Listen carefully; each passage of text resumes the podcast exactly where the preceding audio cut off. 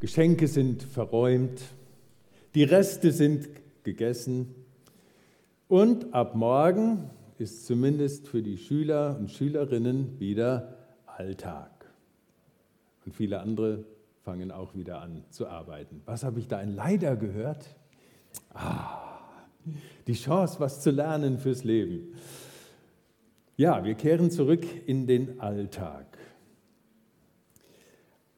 Wir gucken heute auf die andere Seite von Weihnachten, etwas, was uns oft als Geschichte nicht so vertraut ist, was aber auch und unbedingt mit dazugehört.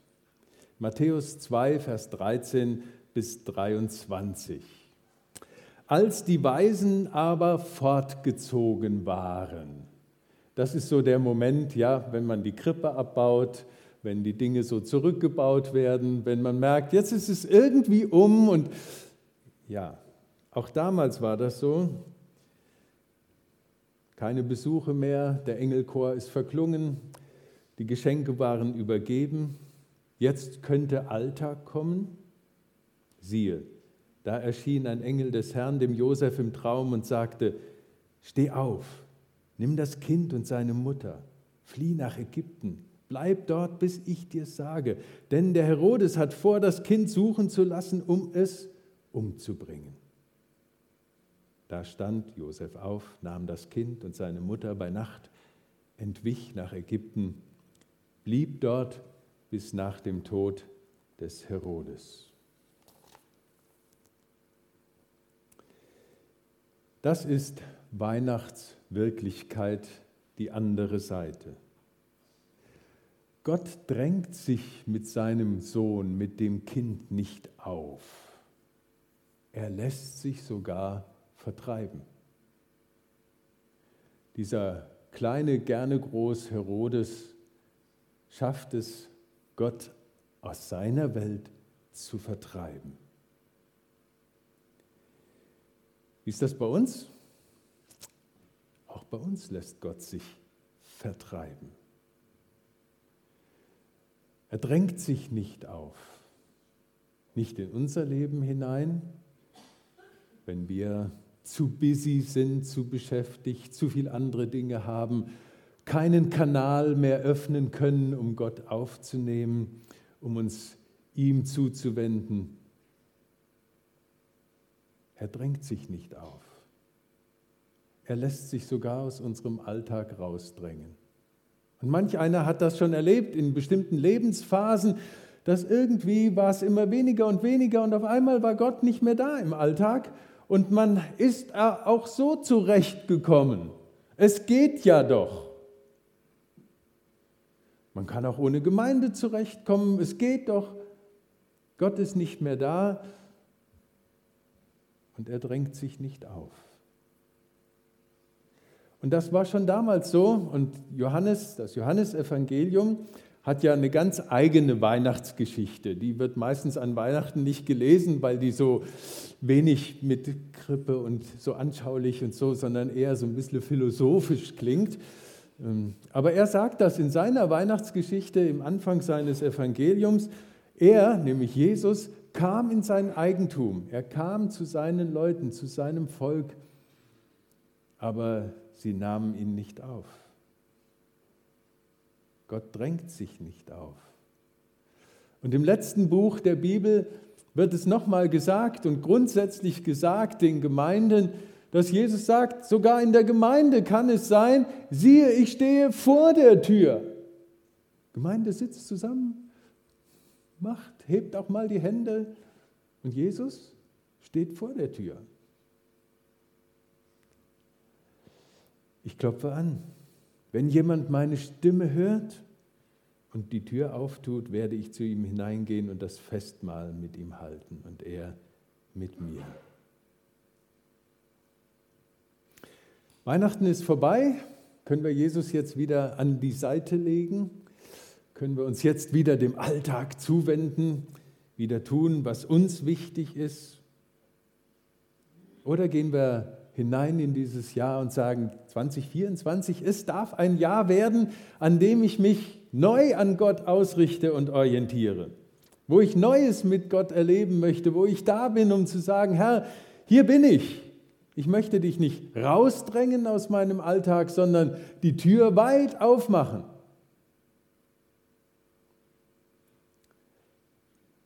Und Jesus wünscht sich das. Und Tür weit aufmachen kann zum Beispiel bedeuten, sagen, ja, ich nehme mir morgens ein paar Minuten mehr Zeit, um auf Gott zu hören. Oder am Nachmittag oder am Abend, wann immer für euch die Zeit ist, aber bewusste Zeit, weil alles andere drängt sich in mein Leben hinein und will uns irgendwie beeinflussen und uns was in den Kopf setzen und uns antreiben, uns aufstacheln zu irgendwas. Und da braucht es diese Fokussierung, das Einlassen darauf, da ist ein Jesus, der darauf wartet, mit mir Zeit zu verbringen, mal Gemeinschaft zu haben ein Miteinander zu pflegen. Ein gepflegtes Essen ist eben nicht mal eben im Stehen schnell weggelöffelt, sondern das Mahl halten heißt, ich möchte Zeit haben. Ich möchte von Jesus etwas bekommen. Ich wünsche es euch, dass ihr auch diese Sehnsucht habt. Und Weihnachtswirklichkeit bedeutet auch, Gott wird zum Flüchtling. Er sucht Asyl. Ein Gott, der Asyl sucht. In Ägypten. Wir kennen meistens Ägypten aus der Bibel. Das sind die, die das Volk Israel versklavt haben. Ja, richtig. Das ist die eine Seite. Aber die andere Seite von Ägypten, wie uns die Bibel, das Alte Testament Ägypten schildert, es ist ein Ort, wo Menschen hinfliehen können ein gastfreundlicher Ort. Abraham geht nach Ägypten als Wirtschaftsflüchtling. Jakob kommt nach Ägypten mit seiner ganzen Mischpoke. Ähm, alle kommen mit, ja. Und der Pharao sagt: Hey, herzlich willkommen. Ihr dürft euch das beste Landstück aussuchen, was ihr habt, was wir haben. Geht dahin, wo es am schönsten ist. Oh, auch mal ein Ansatz, wie man mit Flüchtlingen umgeht. Also das Alte Testament schildert uns Ägypten auch immer wieder als den Ort, wo Menschen hinkommen und Schutz und Gastfreundschaft erleben. Und so ist es auch mit der heiligen Familie. Hier ein Bild aus der, einer der Höhlenkirchen in der Nähe von Kairo.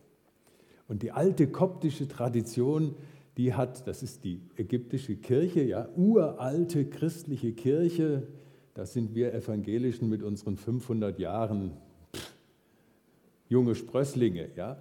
Also koptische Kirche, die hat eine lange Tradition und erzählt auch von der heiligen Familie, dass die da am Nil entlang, das sieht man da, ja, am Nil entlang gelaufen sind und da sich niedergelassen haben und so weiter. Und da gibt es heute eine Kirche.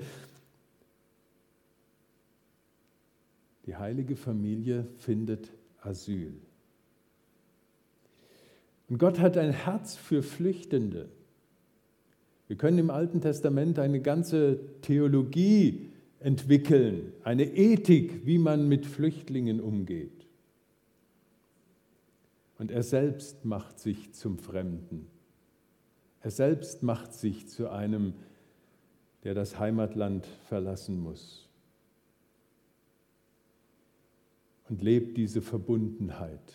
Und jeder, der heute Flüchtling ist und Asyl ist und sich an Gott wendet, kann sicher sein, dieser Gott weiß etwas von Flucht, Vertreibung, Todesgefahr.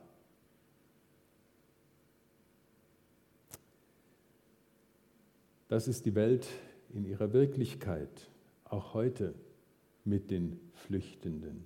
Und ich habe in den letzten Tagen ein paar Kontakte mit Freunden gehabt, Wolfgang hat mich besucht, er lebt eigentlich in Amerika, wir sind alte, uralte Studienfreunde, ähm, aber auf, macht viele internationale Reisen für eine Hilfsorganisation und jetzt war es eben so, dass er am nächsten Tag von München abgeflogen ist und dann bei mir, bei uns reingeschaut hat. Eines der bewegendsten Dinge, die ihn sehr betroffen gemacht haben, war sein Besuch im kurdischen Raum Dort leben immer noch Tausende und Abertausende von Jesiden. Er sagte, er war in einem Flüchtlingslager mit 16.000 jesidischen Menschen. 5.000, 6.000 davon sind Kinder.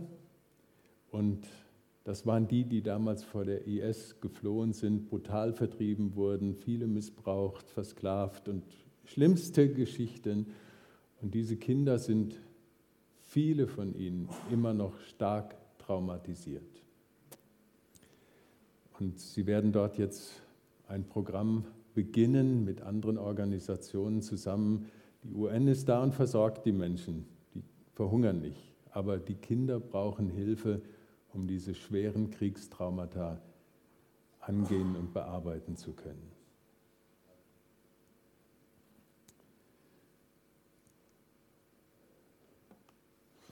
Dann habe ich Nachricht bekommen von einem zweiten Kollegen, Freund von mir, der mit einem Team daran arbeitet, den Rohingyas, auch einer vertriebenen Volksgruppe, geistlichen Beistand zu leisten. Das ist das größte Flüchtlingslager, das es im Moment auf der Welt gibt.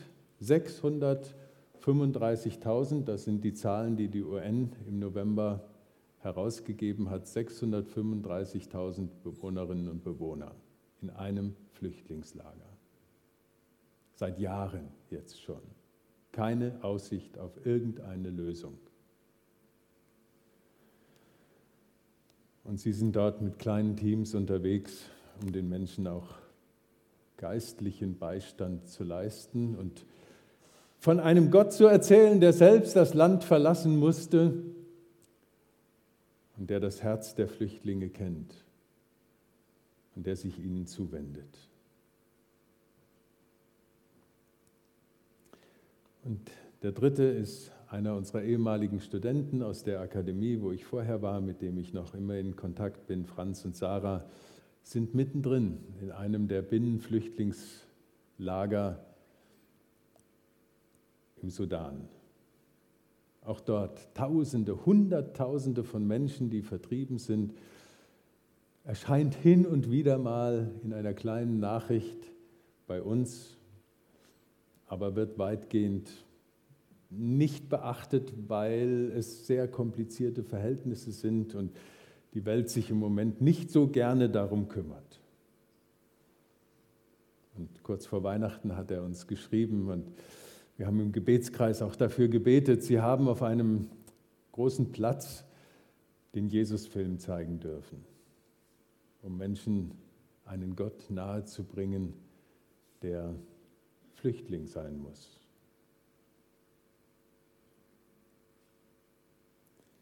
Für uns scheint das hier nicht so relevant zu sein. Wir sitzen in unseren Häusern, uns geht's gut, wir haben ein paar schöne Tage hinter uns, die meisten von uns, wer nicht gerade krank war. Aber für Menschen, die ihre Heimat verloren haben, die alles verloren haben, die nicht wissen, wann es weiter und wo es weitergeht, für sie ist das eine sehr packende Botschaft. Dein Gott weiß, wie es dem Flüchtling geht der ist selber in Jesus Flüchtling gewesen? Jawohl. Als Herodes nun sah, dass er von den Weisen betrogen war, wurde er sehr zornig. Und er schickte aus und ließ alle Knaben in Bethlehem töten und in der ganzen Gegend, die zweijährig und darunter waren, nach der Zeit, die er von den Weisen genau erkundet hatte. Das ist Weltwirklichkeit. Herrscher lassen töten. Herrscher lassen töten, um ihre Macht zu sichern. Das war damals so, das ist heute so. Und manche von uns haben Kontakt zu Menschen, die aus Ländern kommen, in denen das die Alltagswirklichkeit ist. Shadi und Sholel aus dem Iran. Und auch andere können das erzählen aus ihren Heimaten. Herrscher lassen töten, um ihre Macht zu sichern. Und Kinder sind die ohnmächtigsten Opfer damals und auch heute. Eine verlorene Kindheit kann einem niemand mehr ersetzen. Und jeder, der Geschwister hat, und wenn man dann zusammenkommt und erzählt von früher und man hatte eine schöne Kindheit oder wenigstens auch schöne Abschnitte in der Kindheit. Was ist das für ein Geschenk, wenn man sich erinnern kann an die Lausbubenstreiche oder Lausmädchenstreiche, die man gespielt hat, ähm, den Eltern einander, den Nachbarn. Eine schöne Kindheit. Das Sprechen von den Lehrern, alte Klassentreffen sind ja oft üblich so um die Silvesterzeit, Weihnachtszeit. Man trifft sich mal wieder und erinnert sich an die Lehrer. Schön, wenn so eine Kindheit da ist, an die man sich gern erinnert. Die Weltwirklichkeit heute, Kinder sind die Opfer, denn Herrscher lassen töten. Jetzt können wir natürlich auf die bösen Herrscher schauen und sagen, gut, gut, wir haben ja nichts, äh, worüber wir herrschen. Wir sind nicht, wir sind die Guten. Ja, da ist der Herr Putin und da ist andere, die töten lassen. Und wir? Tja, es ist nicht nur der Herodes. Es sind auch wir, die wir unsere Anwandlungen haben und auch Leben stören zerstören können. Und in diese Welt hat Gott seinen Sohn hineingegeben, Weltwirklichkeit. Als aber Herodes gestorben war, siehe, da erschien der Engel des Herrn dem Josef im Traum in Ägypten. Jetzt sind wir wieder in Ägypten, ja, und sprach: Steh auf, nimm das Kind und seine Mutter mit dir und zieh in das Land Israel. Denn es sind gestorben, die dem Kind nach dem Leben getrachtet haben. Da stand er auf, nahm das Kind und seine Mutter mit sich und kam in das Land Israel. Als er aber hörte, dass Archelaus in König, Judäa König war, anstatt seines Vaters Herodes, fürchtete er sich, dorthin zu gehen. Und im Traum empfing er einen Befehl und zog ins galiläische Land und kam und wohnte in einer Stadt mit Namen Nazareth. Gottes Wirklichkeit im Alltag. Dieser Josef, von dem wir so wenig wissen, der so wenig redet und der doch so entscheidend handelt. Ein Mensch, der uns inspirieren kann. Wir haben vor ein paar Wochen schon mal über ihn nachgedacht und ich möchte das hier nochmal aufnehmen seine erstaunliche Bereitschaft zur Veränderung. Gott kann in seine Pläne hineingreifen, Gott kann in seine Wohnort hineingreifen und sagen, du bist jetzt dran, jetzt geht es von da nach da und von da nach da und von da wieder nach da. Nein, nicht dahin, dorthin. Wer ist bereit, in diesem Jahr sich von Gott versetzen zu lassen? An einen neuen Ort, neue Stelle, neue Aufgabe? Ich habe tatsächlich welche gesehen, die sich gemeldet haben. Cool. Mal sehen, was Gott aus dieser Bereitschaft macht. Aber es kann auch sein, dass euch ein Engel im Traum erscheint und euch sagt, mein lieber Josef, Veränderung ist dran. Und wenn der Engel nicht im Traum erscheint, dann kann es sein, dass es hier jemand in der Gemeinde ist, der euch erscheint und sagt, Veränderung ist dran. Bin ich offen dafür? Darf Gott in mein Leben hineinsprechen? Mich wieder in Bewegung bringen, wo ich dachte, jetzt habe ich es mir doch gerade so einigermaßen eingerichtet und es ist in Ordnung so und klappt so? Immer wieder erscheint in diesem, diesen Abschnitten, ich weiß nicht, ob es euch aufgefallen ist, dass der Engel zu Josef sagt, nimm das Kind und seine Mutter. Er sagt nicht und deine Maria, ja, sondern seine Mutter. Hier wird ganz stark dieser Schutz, den der Josef bietet, angesprochen. Du bist hier Diener. Du bist es, der etwas in meinem Namen tut. Nimm sie nach hier, nimm sie nach dort, mach das, pass auf sie auf, Du bist verantwortlich. Ich gebe dir eine große Aufgabe. Welche Aufgabe möchtet ihr gerne in diesem Jahr noch übernehmen? Was darf Gott euch zumuten? Darf er das überhaupt? Uns etwas zumuten an Aufgaben? Oder haben wir es uns gerade so gemütlich in unseren kleinen Blasen, in denen wir leben, zurechtgemacht, in der heimischen oder in unserer Hobbywelt oder dass wir einfach so uns eingerichtet haben und nein, eigentlich brauche ich jetzt keinen Engel, der erscheint und mich in Bewegung bringen möchte, sondern eher jemand, der sagt, prima, alles ist gut, wie du es machst. Wenn Gott dir das sagt und es so ist, freue ich mich für dich. Manchmal ist das auch so. Ja, dann kann Gott diese Zusage machen. Wenn aber Gott dich gerne in Bewegung bringen möchte, weil er noch was vorhat für dich. Wenn er uns als Gemeinde in Bewegung bringen möchte, weil er noch was vorhat mit uns. Dann stellt sich die Frage, mache ich es wie Josef? Er stand auf, nahm und tat, wie Gott es ihm gesagt hat. Ich wünsche mir das so für mich, dass ich so einer werde, der dann sagt, okay, jetzt ist das dran, jetzt mache ich das für ihn. Für ihn. Josef ist der, der mit seinem Leben für Jesus einsteht, für ihn lebt. Ein Leben gegeben für das Kind, für den Herrn der Welt. Ein Leben gegeben für meine Werkstatt, für meine Karriere, für meine Ruhe. Nein, Josef, ein Leben gegeben für das, was wirklich zählt. Ein Leben für Gott, für ihn allein. Das soll mein Leben sein, oder?